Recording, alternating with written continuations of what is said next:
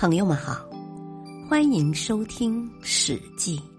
《史记》是一部伟大的史学巨著，是中华民族文化宝库中的瑰宝。原著：西汉史学家、文学家司马迁。播讲：汉乐。义重全轻。公元前两百六十五年一天深夜，魏相魏齐孤身一人，神色慌张的敲开了赵相国府的大门，请求赵相于清的保护和帮助。堂堂一个国家的相国，为何落到如此的境地呢？事情还得从魏齐与当时秦相范雎结仇说起。范雎本是魏国人。学识广博，很有才干，曾在魏国中大夫虚假门下做事。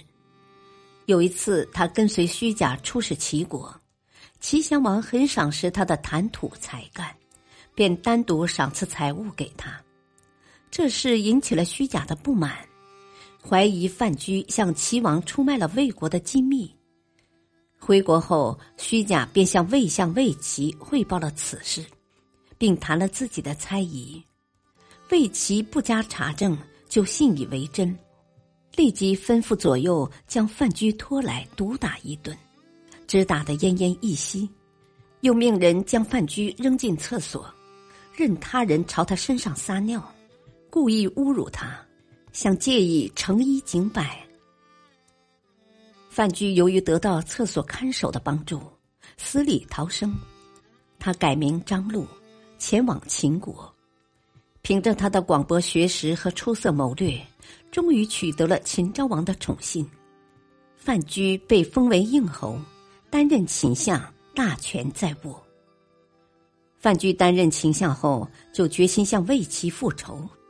他让人给魏王捎信，要魏王赶快把魏齐的脑袋送到秦国来，不然的话，秦国就会发兵屠平大梁。魏齐听到这一消息后，十分害怕。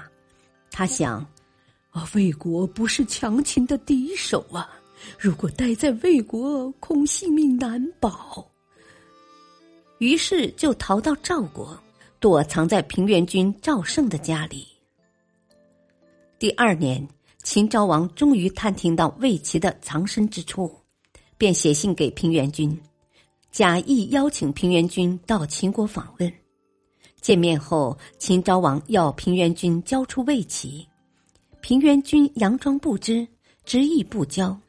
秦昭王便把平原君扣留起来，不让他回国。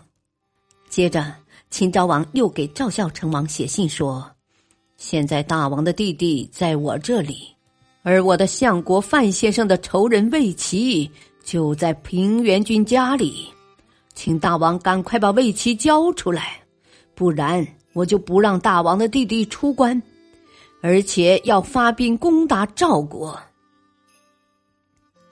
赵孝成王看信后，就连夜派兵包围了平原君的家。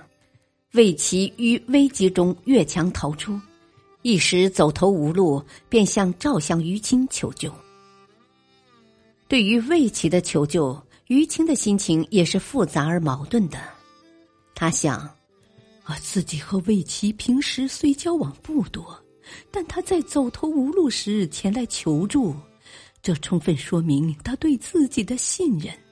如果此时拒绝他的请求，见死不救，那么我必将为天下世人所耻笑啊！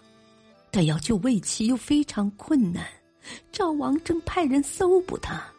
现在去劝说赵王，请他停止搜捕，赵王根本听不进去呀。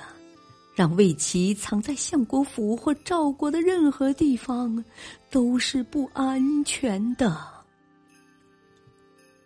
于钦仔细分析了当时的情势，认为天下诸侯都惧怕秦国，多不敢收留魏齐，唯一的办法是自己带着魏齐去找信陵君。经过他的帮助，让魏齐到楚国避难，或许会得到一条生路。然而要这样做，就意味着自己将要失掉相位，失掉丰厚的家财，失掉忧郁的生活。在于清看来，一个人应该以义气为重，而以权位为轻。为了救助魏齐，他便随手取了一点盘缠，叫了一名贴身侍从，急忙同魏齐一起离开赵国，直奔大梁。他们一行来到大梁的郊外，于亲找一僻静处让魏齐隐藏起来，同时派人进城与信陵君取得联系，请求信陵君的帮助。信陵君听了来人的陈述，由于害怕秦国找自己的麻烦，有些犹豫不决，不肯接见他们，便对周围的人说：“于清这个人怎么样？”当时侯嬴站在旁边。对信陵君的犹豫不决很是不满，于是回答说：“人固然很难被别人了解，可了解别人也不是件容易的事啊。那个于亲脚穿草鞋，肩背雨伞，从远地到赵国，第一次见赵王，赵王赐给他白璧一对，黄金百两；第二次见赵王，赵王任命他为上卿。”第三次见赵王，终于得到了相印，被封为万户侯。当前天下人都争着了解于清的为人，魏齐走投无路时，投奔了于清。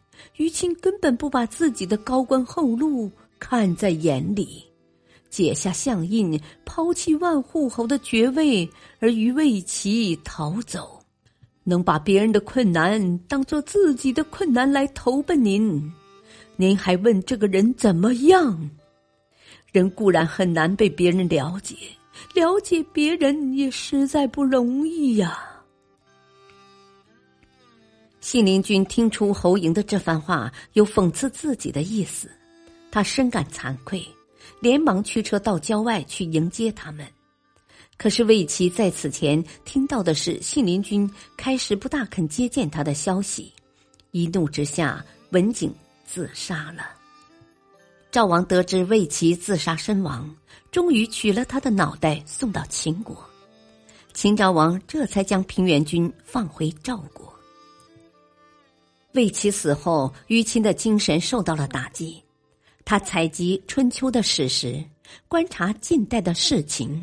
著书立说，写了《节义》《称号》《揣摩》《正谋》等八篇，用来批评国家政治的成功与失败，流传于世，称为《于氏春秋》。感谢收听，下期播讲河伯娶妇。